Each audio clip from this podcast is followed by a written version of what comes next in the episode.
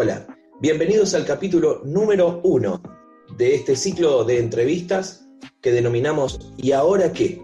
Soy Matías Rosa y te voy a estar acompañando durante una hora para reflexionar sobre las distintas situaciones que atravesamos en la vida cotidiana, pero no tanto desde el diagnóstico, que es algo que tenemos y en demasía en los medios de comunicación. La propuesta de este programa es poder analizar propuestas para salir de esas situaciones que a veces nos obligan a decidir, otras veces nos asustan y otras veces simplemente las dejamos pasar de largo porque no sabemos cómo resolverlas. Hoy vamos a tener un invitado, se llama Agustín Bergoncelli, es filósofo, teólogo y nos va a llevar de la mano de una canción que es la que les propongo escuchar para arrancar este programa, es de Joan Osborne. Seguramente alguna vez la escuchaste, aunque no supieras que fuera de ella, y tiene mucho que ver con este programa. ¿Qué pasaría si Dios estuviera entre nosotros? Le damos la bienvenida entonces a Agustín. ¿Qué tal? ¿Cómo andás? Buenas noches, Matías. Buenas noches. Muchas gracias por la invitación. Bueno, tenemos por delante eh, poquito más de 55 minutos de charla y, y bueno, me gustaría que cuentes un poquito cuál es tu experiencia vinculada con este tema que vamos a tratar? A ver, soy una persona de fe, vengo de una familia practicante, desde el año 97, desde mis 14 años que, trabajo en la parroquia. ¿Qué más? Después en el, en el 2006 inicié eh, el profesorado de Ciencias Sagradas y Filosofía, que me que si bien yo ya venía bastante, bastante enganchado, el profesorado me enganchó muchísimo más y desde el 2006 que me dedico a trabajar. Trabajé en los tres niveles, en los cuatro niveles, porque también en profesorado he trabajado, pero más que nada, hoy por hoy me dedico a la enseñanza de la catequesis y de la filosofía en colegios secundarios. Muy bien, bueno, introducido entonces nuestro invitado del día de hoy, vamos a escuchar la canción, ahora sí, en su totalidad para poder introducirnos en este tema. ¿Qué pasaría si Dios estuviera hoy entre nosotros?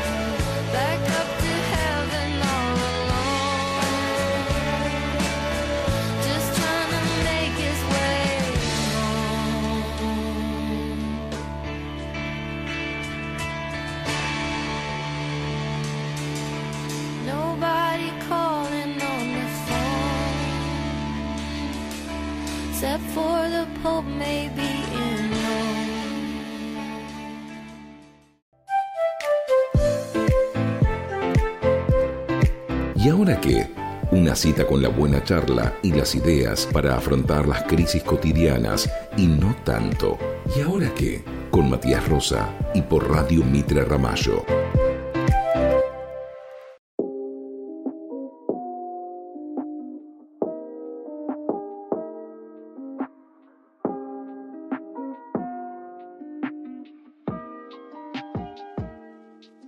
Una de las preguntas que surgen a partir de esta canción es, si Dios tuviera un nombre, ¿cuál sería? Si lo tuviera frente a frente, ¿qué preguntaría si te diera una sola chance? ¿Por dónde arrancamos, Agustín? uf, uf. ¿Qué bomba te eh, tiré? es que trabajo todo el tiempo con adolescentes que son tirabombas eh, de manera profesional y son muchos más. Eh, en ese sentido siempre es muy interesante y también hace que mi vida sea, sea sumamente dinámica, por más que la clase esté planificada, por más que las cosas estén más o menos prediseñadas o preparadas, como que el adolescente siempre busca sorprender, busca romper y desde ese lado me motiva. Y, y quiero arrancar con una, con una reflexión por ahí. A ver, esto es un relato de sentido el que voy a compartir. Es un relato del sentido que yo voy descubriendo y que puede ser un sentido compartido con otras personas. No tiene por qué serla. Porque la fe puede ser muy liberadora, pero también, desde otro lado, puede ser muy opresiva. Y desgraciadamente hay mucha gente que, que, que vive con miedo a Dios. Y acá es donde yo planteo, este es mi relato de sentido. Digo, Dios no asusta ni esclaviza, sino que Dios, Dios no puede estar al lado del miedo. En todo caso, nosotros podemos estar en el mucho más cerca del miedo a la crisis, porque un encuentro con Dios, un encuentro que fascina y que libera, nos hace entrar en una profunda crisis. Y el encuentro con lo, el miedo es a, a la crisis, al cambio, al cambio profundo.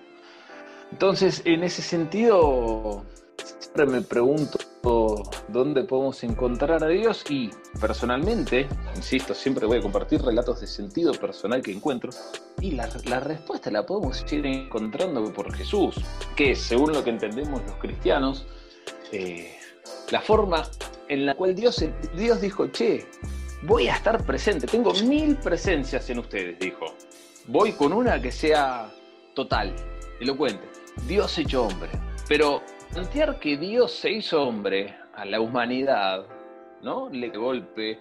Ah, sí, Dios es hombre, entonces eso, eso es sumamente claro y todos lo tienen que tener claro. No, por tanto es muy difícil llevar mi experiencia de fe a otro. Yo puedo compartirla, pero el otro no se la puede poner como si fuera una remera. Tenemos que ir buscando mucho más allá. Tenemos que ir buscando mucho más allá de las eh, típicas frases hechas. Tenemos que ir buscando algo, insisto, que fascina y que libera. Si no encontramos esas dos cosas, lo que voy entendiendo es que por ese lado no está Dios. Lo primero que No sé si decir... responder, Matías. Sí, y, y me parece que hay una primera buena definición. Yo empezaría ya con el resaltador amarillo a resaltar estas cuestiones. Vos hablaste de tu relato de sentido y creo que lo primero que nosotros podemos tomar como inicio de la respuesta, de respuestas que eh, la historia de la humanidad nunca ha logrado, ¿no? Estamos hablando de, de grandes respuestas para grandes preguntas, es que probablemente si Dios estuviera frente a frente a nosotros, habría que ver qué relato de sentido tenemos, o para hacer una analogía, qué gafas tenemos, Mm. qué anteojos tenemos para ver si lo reconocemos frente a nosotros. Porque si no lo reconocemos, probablemente no le daríamos valor a esa única pregunta que eh, la canción se plantea, ¿no? Y en esto me, me gustaría advertirle a todos los oyentes que esta entrevista, a pesar de la formación de Agustín, no tiene que ver con una entrevista religiosa. Acá estamos precisamente hablando de sentido. Y mucha gente puede tomarlo como el sentido religioso, otros lo pueden tomar como el sentido filosófico. Agustín haciendo este, gala de su nombre, ¿no? que viene de San Agustín, el que mezcló la filosofía y la religión, hábilmente él tiene como una pata en cada lado, ¿no? Y entonces cada uno le da el sentido que, que quiere, por lo tanto, creo que la primera definición al respecto es que habría que ver si nosotros, o qué es lo que nosotros nos decimos sobre la fe, para reconocer o no a Dios si lo tuviéramos frente a nosotros. No sé qué te parece, Agustín. Sí, sí, sí, sí. Y tomo la analogía y, me permito eh, hacer una, o sea, tomarla no solamente con qué, con qué anteojos miramos, con qué gafas, sino con qué anteojos miramos, qué mapa. Porque a veces usamos mapas viejos, ¿sí? Yo vivo en una ciudad que de golpe una avenida se hace doble mano, de, golpe una calle lateral de esa avenida se hace, cambia de sentido. De golpe las cosas cambiaron y tenés que, tenés que ir actualizando el mapa. Cambiaron los recorridos de los colectivos, entonces tenés que ir actualizando el mapa. Porque la realidad cambia.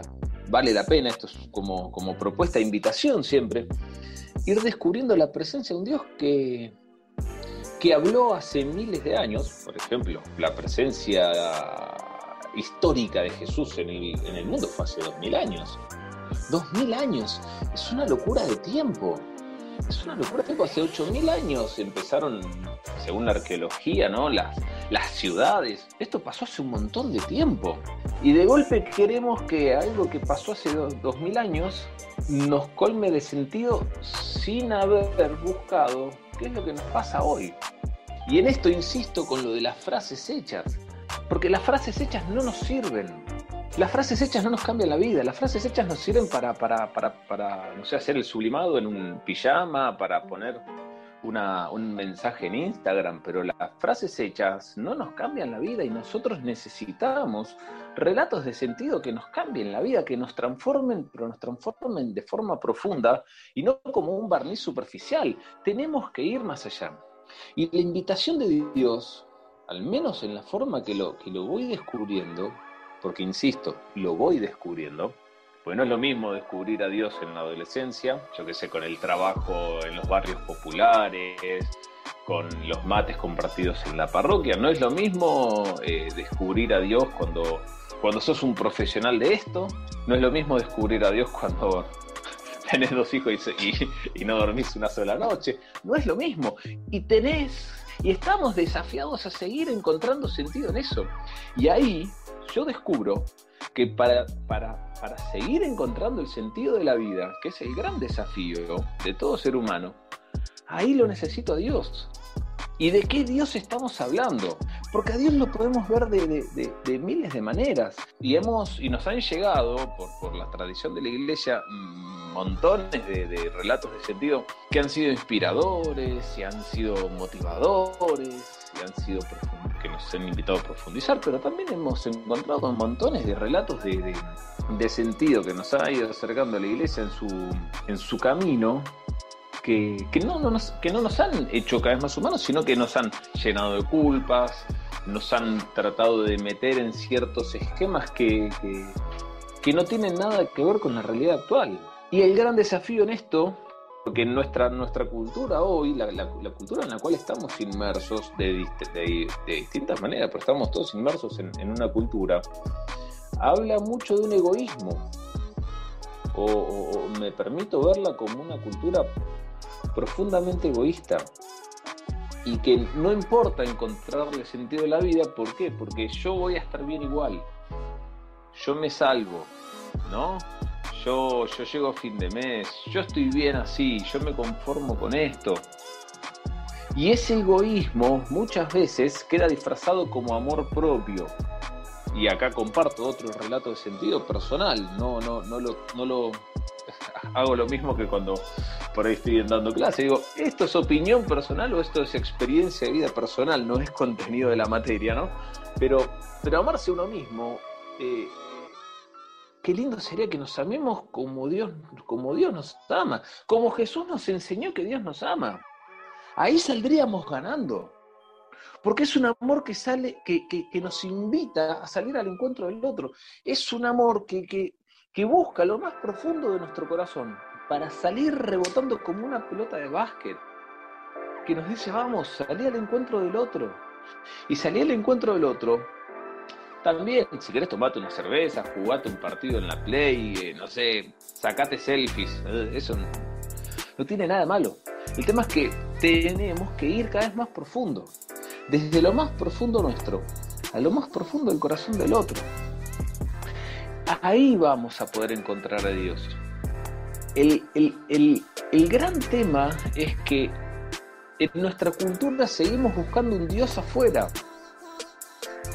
Y de diversas maneras se nos fue manifestando, de diversas maneras, no, no, no quiero entrar en cuestiones de exégesis y demás, pero de diversas maneras se nos fue manifestando la presencia de Dios adentro nuestro.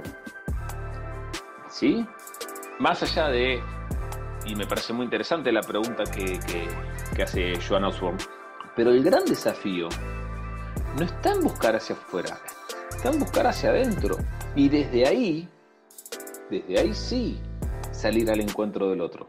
Porque la búsqueda de Dios me tiene que hacer salir al encuentro del otro.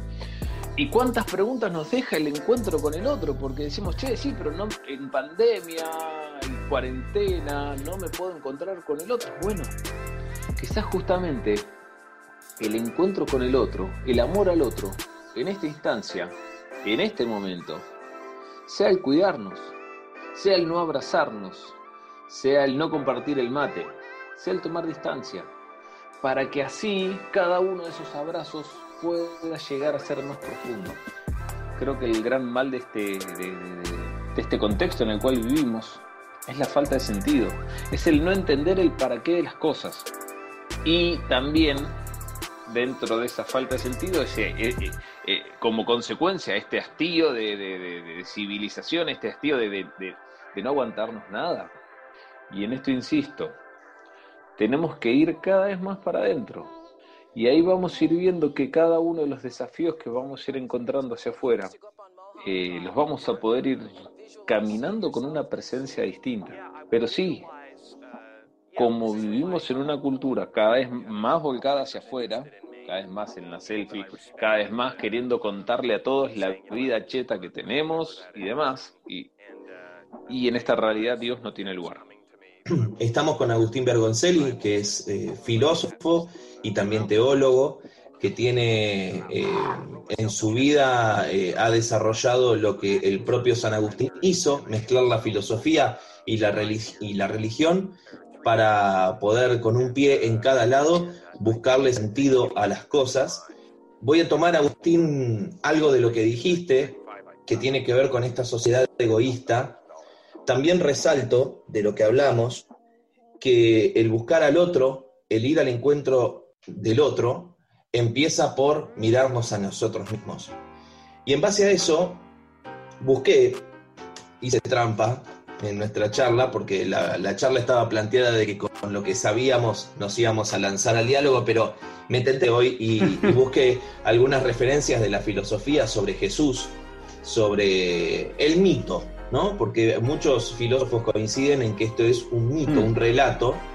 Eh, después, bueno, uno, digamos, según la religión que tenga, lo puede creer o no, seguimos hablando de sentido en todo esto. Y hablabas de el otro, nosotros, y también de una sociedad que precisamente vive la soberbia. Eh, Luis Pascal en el siglo XVII decía que Jesús es el remedio para la soberbia. En este caso se, eh, refería a la soberbia cartesiana de la filosofía, pero bien podríamos tomarla también porque la soberbia de la filosofía es la- soberbia del hombre. Tan así que han tomado la historia de Jesús. Eh, a mí me gusta mucho mirar a Jesús desde un lugar histórico y, cómo la historia de Jesús fue interpretada por los hombres para tener la iglesia católica que tenemos, imperfecta, que da eh, alivio, tal como decía Agustín, pero a muchos otros los deja fuera, ¿no? Entonces, eh, y esto en el contexto en que el Papa se ha referido de alguna manera a la homosexualidad y que, bueno, el inicio de este ciclo se da en el mes de noviembre, cuando se celebra eh, la inclusión eh, y, los derechos de, de la comunidad LGTB, eh, creo que hace referencia a esto, cómo la iglesia, que debería muchas veces dar el ejemplo, la iglesia del hombre, no la de Jesús, la iglesia del hombre, la interpretación de Jesús a través de la iglesia católica, busca al otro y si lo hace desde una mirada diversa, inclusiva, o lo hace desde un lugar que, como plantea Dostoyevsky en El Gran Inquisidor, eh, termina como de alguna manera afectando o destrozando el ejemplo de Jesús. Y voy a apuntar dos cositas más, eh, Agustín, para ver si, si con esto resolvemos la tercera pregunta que hace Joan Osborne, que es, si Dios tuviera un rostro, ¿cómo sería? Obviamente desde lo estético, ¿no? Y luego de la pausa vamos a ver la... Vamos a especular de alguna manera de qué manera estaría presente en cuerpo, en carne y hueso Jesús entre nosotros si es que estuviera. Baruch Espinosa, que es un seguidor de Descartes, dijo que Jesús es ejemplo de serenidad racional y que por eso fue castigado con la persecución y posteriormente la muerte. Y bueno, Rousseau, que también le gustaba mucho vincular la filosofía clásica con, con estos temas, comparó la moral de Jesús con la de Sócrates. ¿Recuerdan ustedes, o si alguna vez han escuchado sobre Sócrates? Sócrates se esforzaba muchísimo para poder definir la virtud, ¿no? Construir un sentido de alguna manera eh, sobre la virtud. En realidad, esto en Jesús, eh, en tanto los textos bíblicos, la virtud de Jesús es precisamente su rectitud innata. Entonces, con toda esta información y la que ahora este, brevemente puede aportar Agustín, ¿cómo podemos pensar en esta pausa cuál sería la imagen visual con la que nosotros nos cruzaríamos con Jesús en la calle? Es que mm, Jesús sería aquel rostro que no nos animamos a mirar, aquel rostro que no miramos. Sería aquel rostro que, que, dejamos pasar, aquel rostro que miramos como aburridos o que quizás nos da miedo. Nos da miedo en el sentido de que no queremos mirarlo cara a cara. Para mí va por ahí. Dios como aquel al cual no nos Jesús, aquel al que no nos atrevemos a, a enfrentar. Bien, con esta definición vamos a la pausa y enseguida continuamos con ¿Y ahora qué? en el capítulo número uno que con mucho gusto estamos desarrollando para ustedes.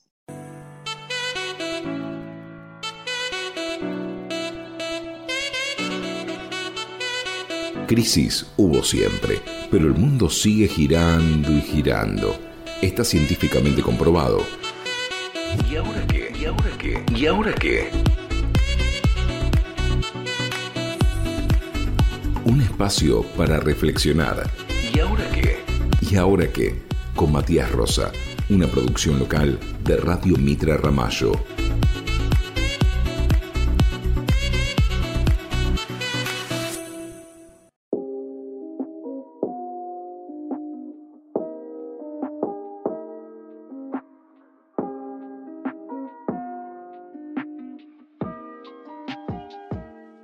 Continuamos con ¿Y ahora qué? Este ciclo de entrevistas que nos invitan a reflexionar sobre las situaciones cotidianas que habitualmente atravesamos. Nuestro hilo conductor, nuestro disparador, fue la canción de Joan Osborne, que de alguna manera nos puso en tema, ¿no? ¿Qué pasaría si Dios estuviera entre nosotros? Y recién adelantábamos, an- antes de eh, ir a la pausa, que ¿cómo lo podríamos encontrar entre nosotros si es que estuviera? ¿Cuál sería su estética? ¿Qué ropa usaría? ¿Tendría pelo largo? ¿Sería gordo, flaco, pelado, eh, rengo, rubio, colorado? ¿Cómo lo podríamos imaginar? Y acá Agustín la complicó mucho más.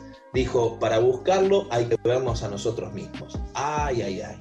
¿Y ahora qué hacemos, Agustín? Y justamente en el vernos a nosotros mismos, vernos, vernos humanos, vernos personas, ¿no? Que la palabra persona ya me parece maravillosa, me parece maravillosa para definirnos, más que, más que para definirnos, sí, definirnos con una vocación. Tenemos que ser personas, estamos llamados a ser personas, sonar por nosotros mismos. Y, y- nuestro sonido no siempre va a estar afinado, ¿no? No siempre vamos a estar ordenados. Mm, Las guitarras siempre se desafinan un poquitito cuando suenan, y justamente creo que las- eh, esos matices son los que hacen que, que esto sea lindo, que esto valga la pena. Si vamos descubriéndonos, vamos descubriendo nuestras crisis, nuestras heridas y demás, y ahí también vamos a ir descubriendo que hay un otro que también lo va viviendo. Tomo algo que, que- planteaste, Matías, antes del corte, sobre el tema de la, de la comunidad eh, LGTB o LGTBI, que me parece, me parece muy valioso porque no minimizo el valor de que el Papa haya dicho lo que dijo. Lo que yo creo es que más gente de la iglesia ¿no? tiene que pronunciarse, más aún para que al Papa le sea más fácil decir más. Porque si toda la iglesia se queda muy en el molde esperando que alguien dé el primer paso, y es más difícil. Si somos muchos los que vamos avanzando en, esos espacios de encuentro, cada vez al Papa le va a ser más fácil.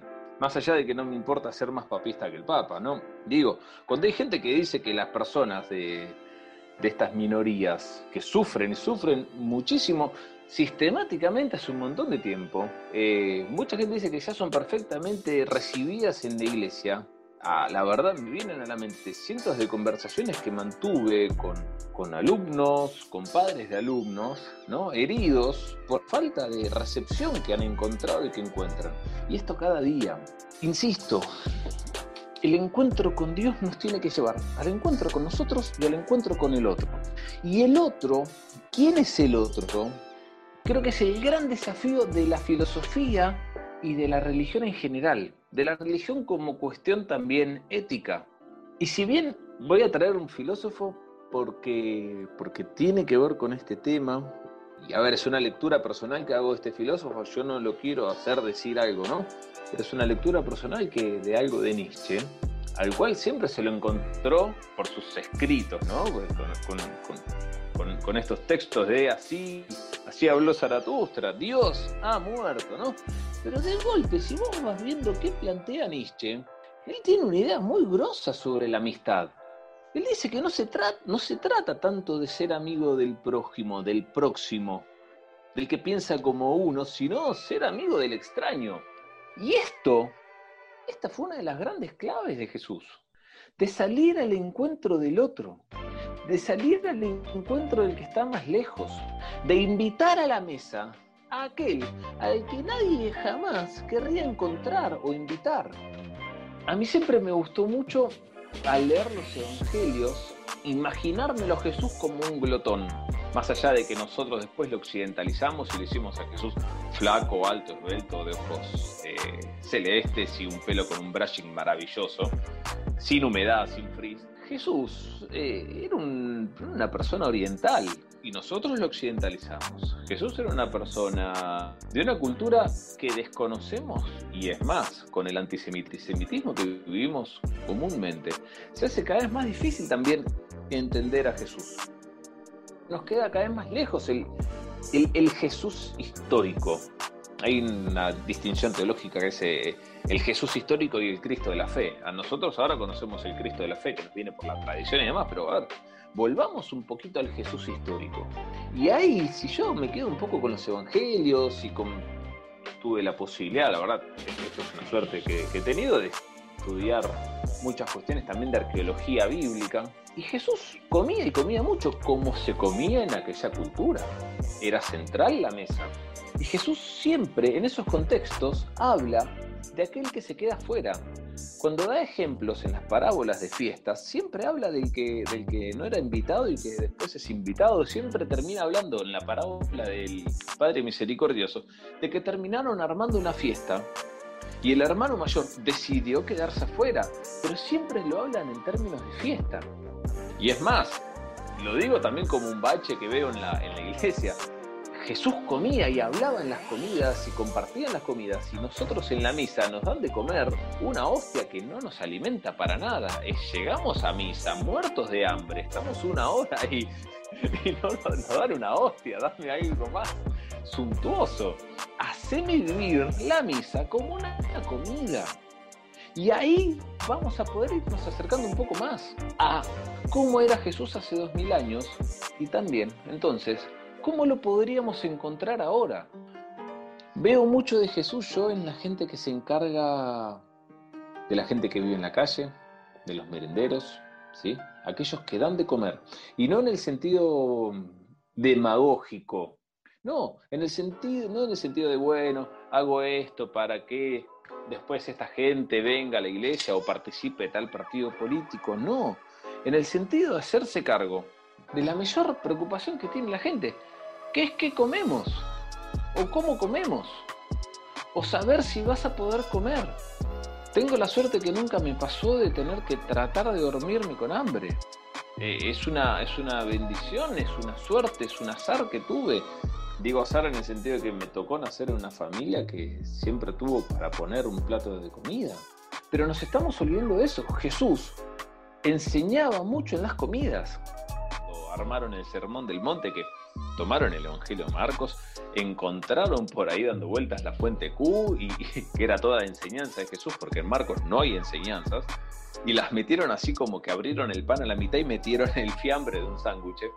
Ahí lo ponen a Jesús, por ejemplo, enseñando eh, en un monte. Tiene como sentido, más en el Evangelio de Marcos, que fue un evangelio escrito para, los judíos, para cristianos que antes habían sido judíos, eh, acercarlo a Moisés, aquel que en el monte ¿no? Eh, selló la alianza con Dios. Pero insisto, Jesús comía con la gente, charlaba con la gente, Jesús hacía sobremesas, contaba historias, contaba historias y después enseñaba con eso. Era maravilloso y nosotros nos olvidamos de comer nosotros entre nosotros. Es más, comemos mirando la tele, comemos mirando el celular, comemos de a uno, en una familia quizás. Y también en la iglesia nos olvidamos de comer. Nos olvidamos de comer entre nosotros. Y nos olvidamos, que no es un tema menor, de aquellos que no comen. Porque Jesús hablaba siempre de ellos. Y hablaba de salir a buscar a aquel al que tenés más lejos. Por ese lado viene el gran desafío. Insisto, y con el, y con el tema de la comida y el hambre estamos tocando algo sumamente profundo. Porque somos lo que comemos. Y la explicación de la misa, de la última cena, fue en una comida. De golpe le, queremos que la gente entienda que en, en la hostia consagrada está el cuerpo y la sangre de Jesús. Y en dos mil años no, no realizamos ninguna traducción de eso.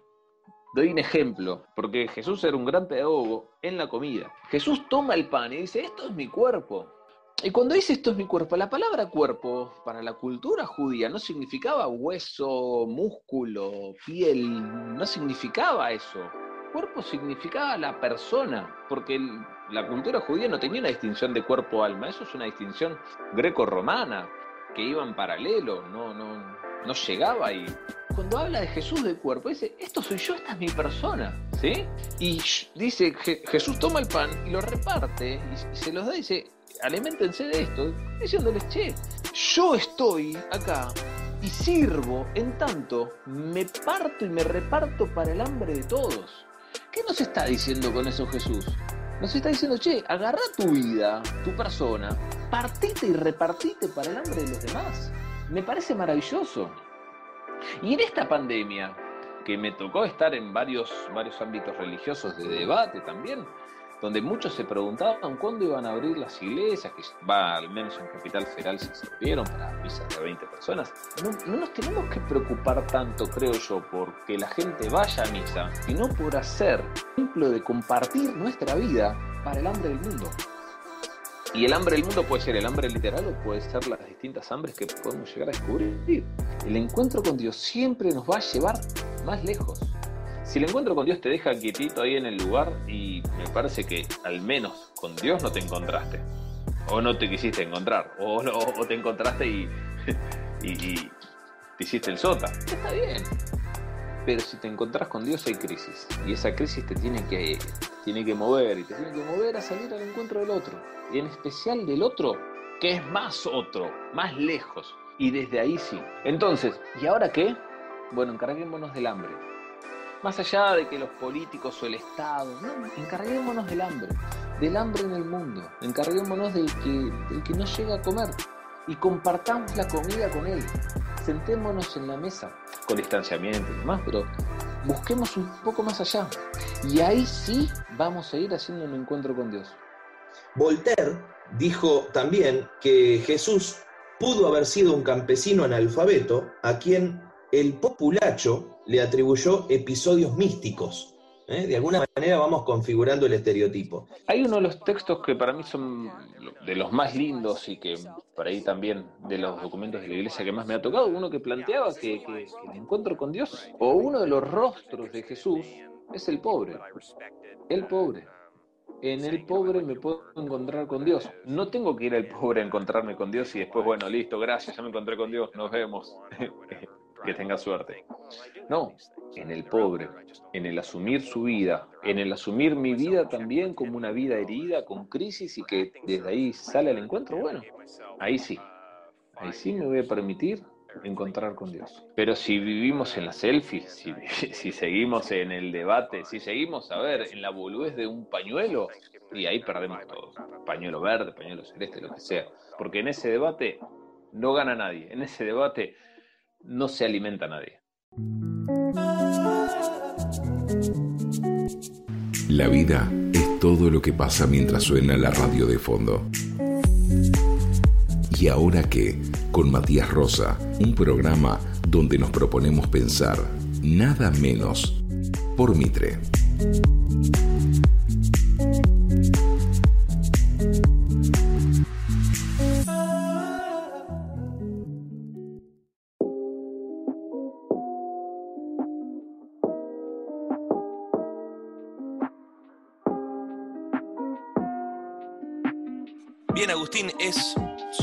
Interesante esto que, que vos planteabas de imaginártelo eh, en una versión oriental a Jesús, eh, una versión incluso glotona, eh, lleno de peñas, eh, peñas para, para todo el interior, son estas reuniones donde habitualmente se come un asado se comparte algún momento.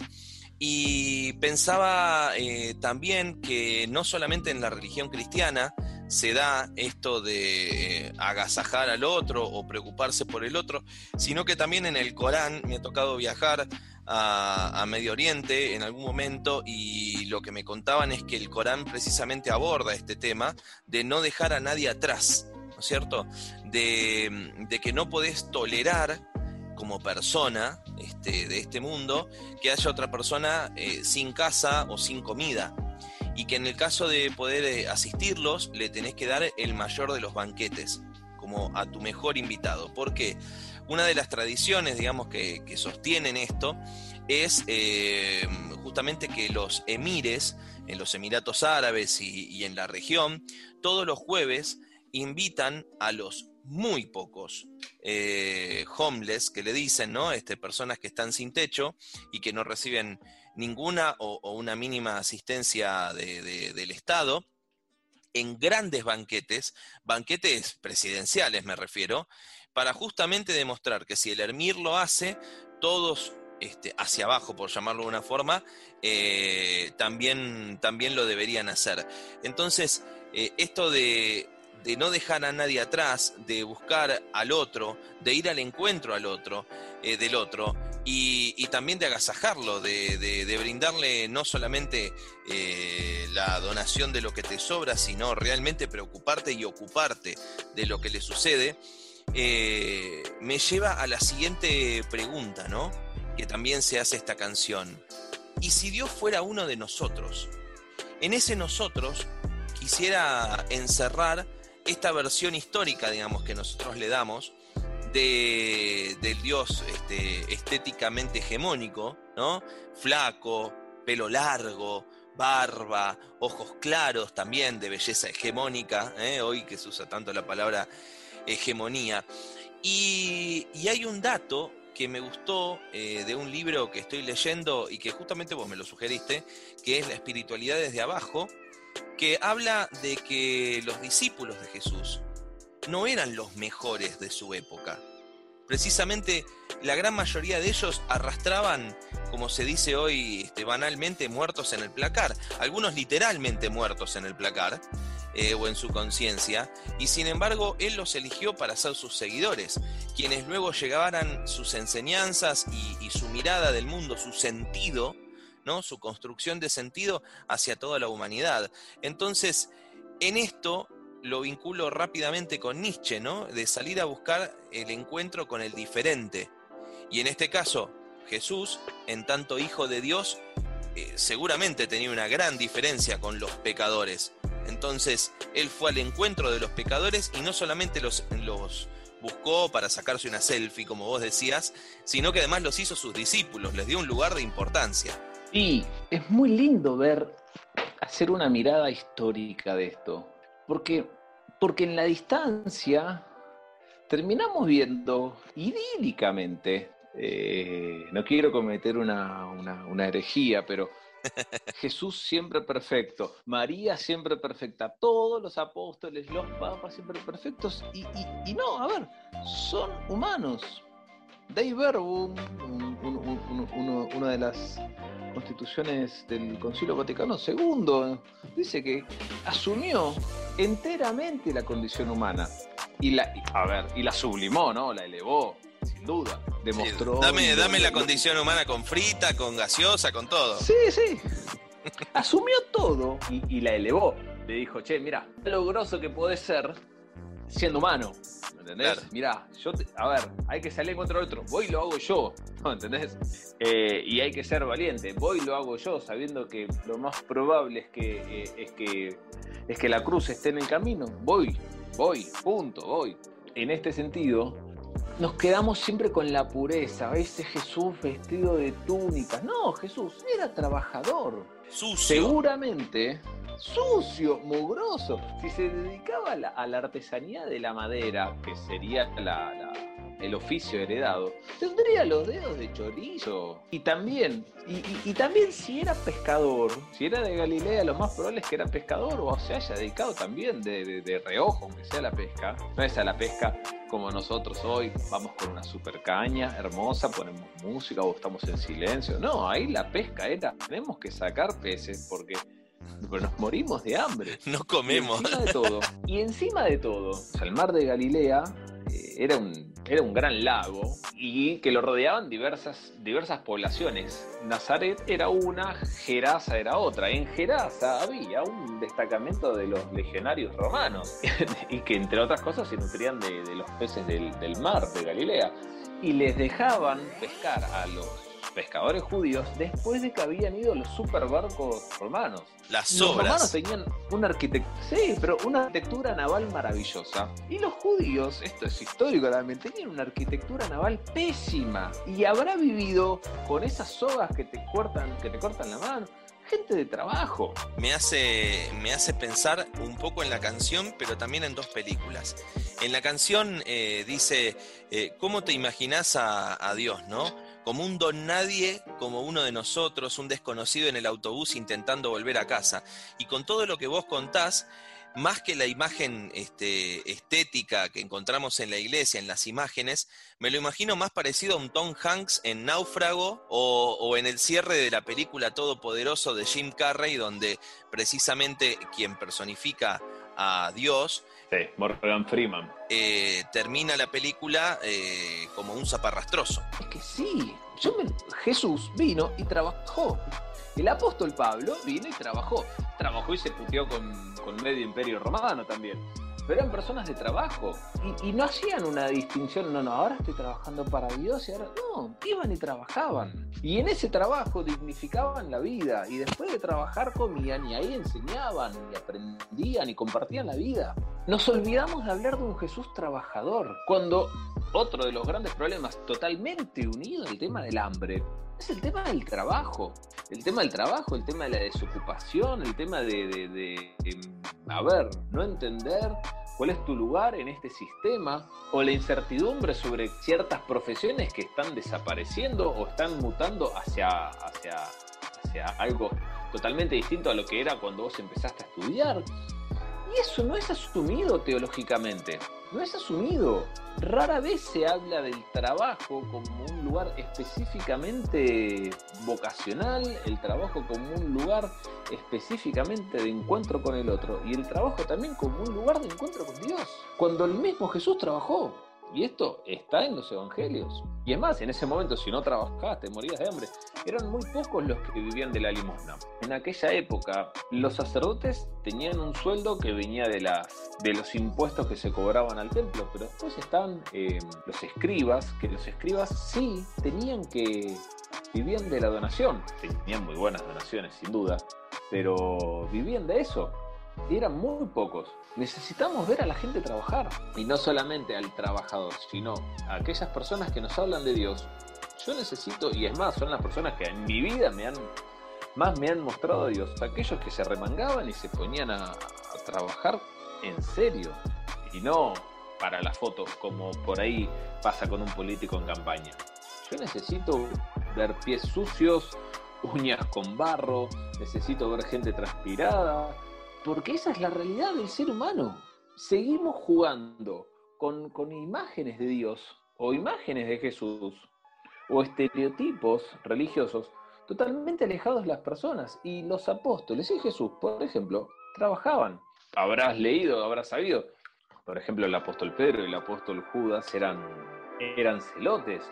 Los celotes eran como una especie, más allá de, las orientaciones políticas, ¿no? Pero como si fuera el grupo quebracho, aquellos que querían eh, bajar al imperio romano por la fuerza. Y eran, eran terroristas, eran terroristas, eran, eran personas que- que- que jugaban fuerte, eran personas que en medio de una, de una peregrinación ahí al, templo, a Jerusalén, a la ciudad santa, hacían revueltas grandes. Son, son diversas lecturas, pero una lectura es que, que- que veían los celotes que, que Jesús arrastraba eh, multitudes y decían, che, qué bueno, esto es una lectura, ¿no? Que hay en base a ciertas cuestiones históricas, pero es una lectura, ¿no? No, no, no hay hechos históricos que lo sustenten, más allá de una mirada y una forma de, de unir ciertos puntos, pero como que los celotes veían que Jesús juntaba multitudes en, los ba- en las zonas populares, entonces veían la posibilidad de poder, poderlos organizar y armar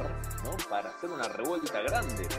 Y ahí aparece Jesús diciéndoles, che, no, vengo a traer paz. Y, y- y la paz implica también al romano, que esto es interesantísimo. Claro, es con ellos. Es con ellos, es con todos. Nadie se puede quedar afuera.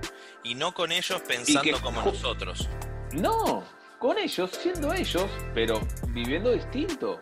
Porque siempre, siempre la humanidad, y con esto vuelvo a algo que planteé antes, siempre dejamos a alguien afuera. Sí, Eh, muchas amistades se han cimentado hablando mal de otros. sí, es verdad. Es un tema histórico.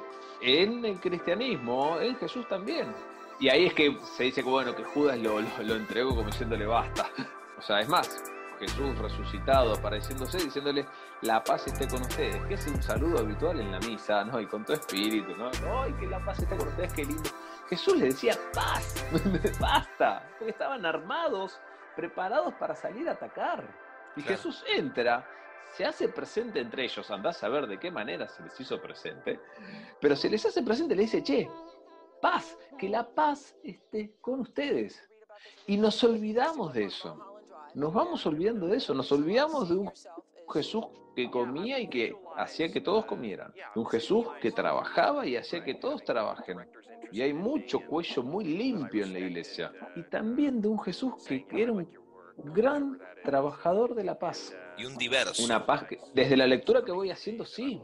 Un Jesús que, que curó a la hija de un legionario romano y que, a ver, es una de las frases que se dice en la misa y me parece muy buena. ¿eh? Eh, eh, un extranjero, un legionario romano le dice, Señor, yo no soy digno de que entres en mi casa, pero una palabra tuya bastará para sanarme. Y Jesús la, sa- la, la- la curó.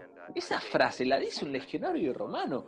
Y los judíos odiaban con todo lo que tenían a los romanos. Sí, la dice el enemigo. Y se la dice a Jesús, y Jesús toma la fe de ese tipo. No había distinciones, o empezaba a plantear un mundo de iguales.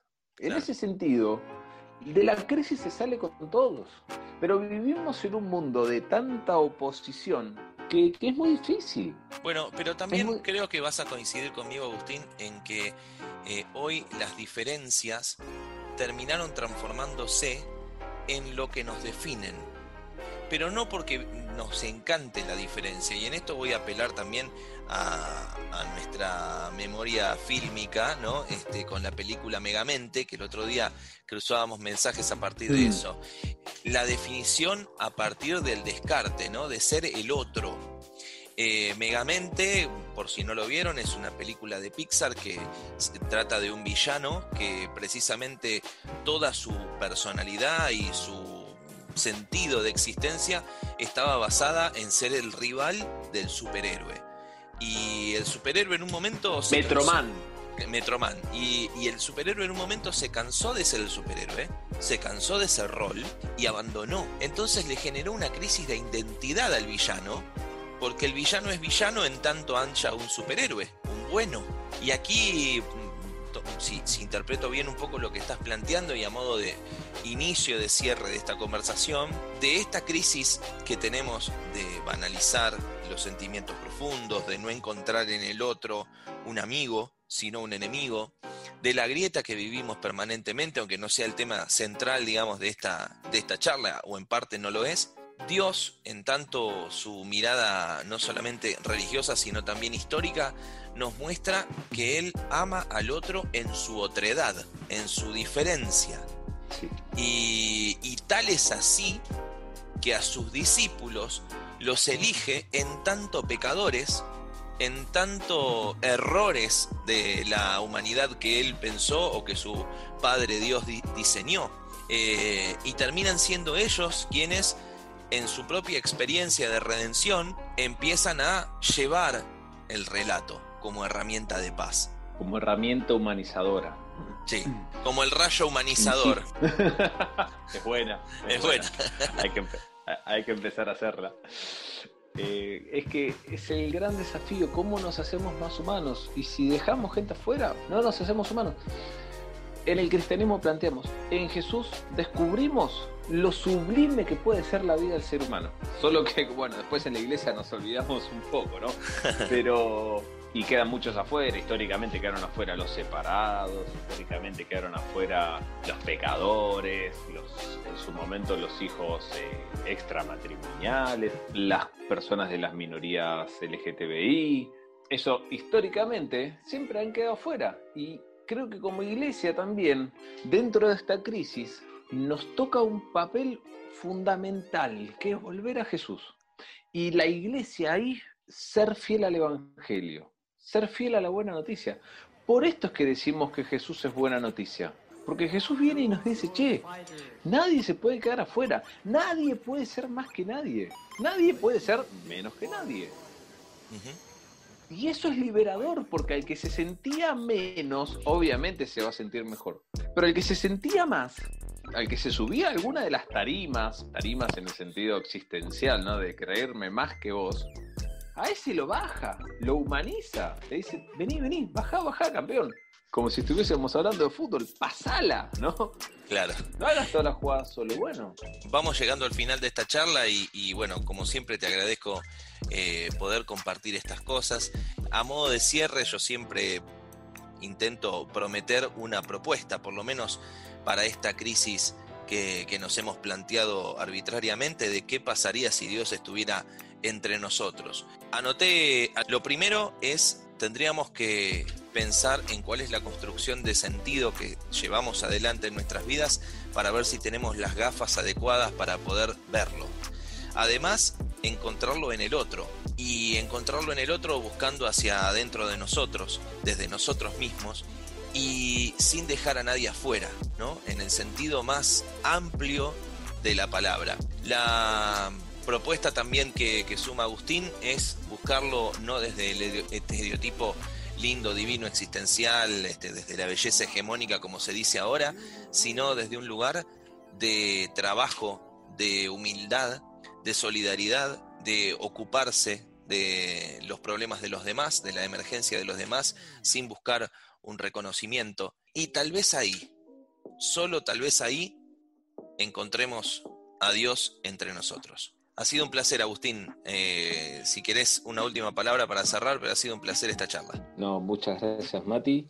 Y, y, y todo este encuentro con Dios no se va a dar si no es con barro. ¿sí? Si no es con pisar el barro hacia adentro, el barro hacia afuera, sentir que estamos pisando, como cuando entramos al río en Ramallo, vieron que sentimos que estamos pisando un poco complicado. Bueno, el encuentro con Dios no se da sin sentir que estamos pisando así. Pero de ahí, de ahí recién ahí podemos ir atravesando las crisis, dejando que nos afronten, dejando que nos golpeen y de ahí avanzar. Evitando las crisis no se hace esto. Muchas gracias por la invitación, he disfrutado mucho la conversación y queda el canal abierto para seguir, para seguir muchas más. Seguramente, seguramente, Agustín. Y también queda el canal abierto con ustedes para poder seguir disfrutando este programa, esta invitación a la reflexión que se llama ¿Y ahora qué? La semana que viene vamos a estar hablando con Jessica Piñero. Una historia de vida increíble ¿eh? que habla sobre la diversidad, sobre el respeto y también sobre la lucha personal de poder desarrollarse a pesar de todo. Una historia realmente inspiradora, que espero que te motive a vos a ir por tus sueños.